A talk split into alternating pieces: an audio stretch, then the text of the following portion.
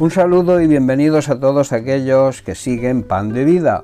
El tema, el mensaje que traigo para hoy lo he titulado Un Dios cercano. El hecho de que Dios hiciera hombre en la persona de Jesucristo demuestra que Él quiere estar cerca de nosotros. Esa demostración de amor y cercanía nos obliga a tener a nosotros también una relación íntima y cercana con Él. Él lo desea y nosotros también debemos desearla. Cuando el ángel se aparece a José, le dijo que al niño que nacería de María, la cual fue concebida de manera sobrenatural, le pusiese por nombre Emanuel. El significado de este nombre es Dios con nosotros. Esto nos habla de su divinidad, 100% Dios, y también del deseo de Dios de estar cerca de los seres humanos. El otro nombre es Jesús, que significa Dios salva. Esto habla de su ministerio aquí en la tierra, ese ministerio de salvación, el trabajo que Dios le encargó el Padre y también habla de su humanidad, 100% hombre, y del deseo de Dios que todos los seres humanos se salven. Por otro lado, Jesús, como el Hijo, la segunda persona de la Trinidad, podía haber nacido en un palacio, en cambio nació en un pesebre para que todos pudieran tener un acceso fácil a él. Otro dato significativo que da luz a este tema es que los ángeles le anunciaron el nacimiento de Jesús y el lugar a las personas más humildes y con menos recursos, los pastores, que fueron los primeros que le vieron y se postraron ante él, reconociendo su divinidad.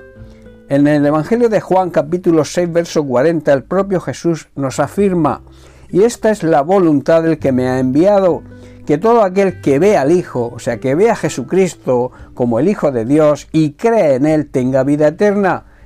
Y yo, dice Jesús, le resucitaré en el día postrero.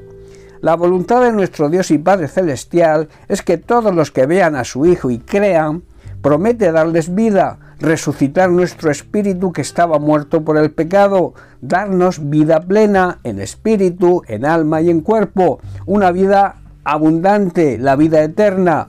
Como cristianos no deberíamos pensar en dedicar nuestra vida simplemente a cumplir una serie de normas y preceptos o una serie de requisitos, muchas veces impuestos por los humanos. A esto se le llama religión y Dios no quiere personas religiosas, quiere hijos e hijas que deseen estar cerca de Él y tener una buena relación de intimidad con Él. Lo que sí es cierto, que Dios nos dejó su palabra para que la obedezcamos, pero no como simples normas o requisitos que cumplir, sino como principios básicos y espirituales para vivir y disfrutar de una vida cristiana correcta y que nos vaya bien. Este es el deseo y el propósito de Dios hacia nosotros y debemos valorar y buscar, por tanto, esa cercanía con Él. Dios, que como hemos visto es un Dios cercano, quiere estar cerca de nosotros la pregunta sería, ¿nosotros queremos estar cerca de Dios? Dios es nuestro Padre Celestial, que nos ama y quiere lo mejor para nosotros. Su amor es inmerecido, incondicional y además eterno.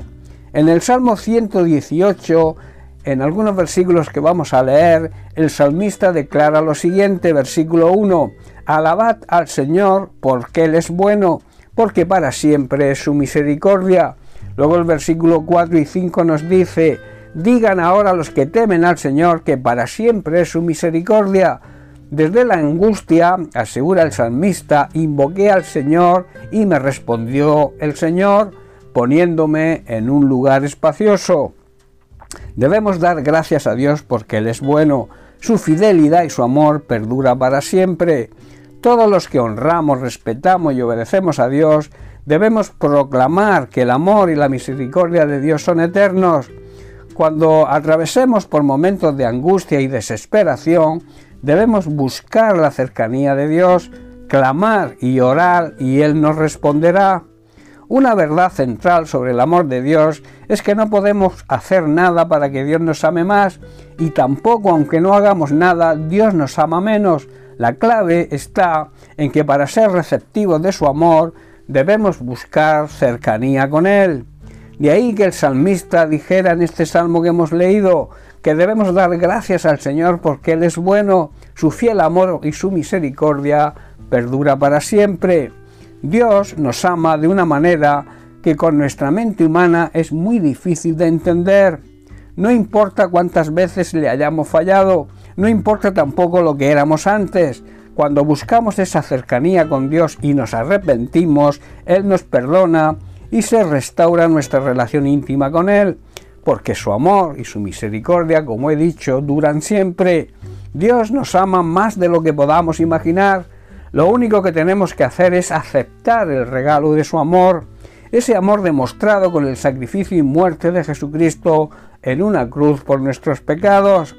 Aceptar, por tanto, el amor de Dios es aceptar lo que Jesucristo hizo en la cruz y recibirlo como el Señor de nuestra vida y nuestro único y suficiente Salvador y permanecer siempre cerca de Él.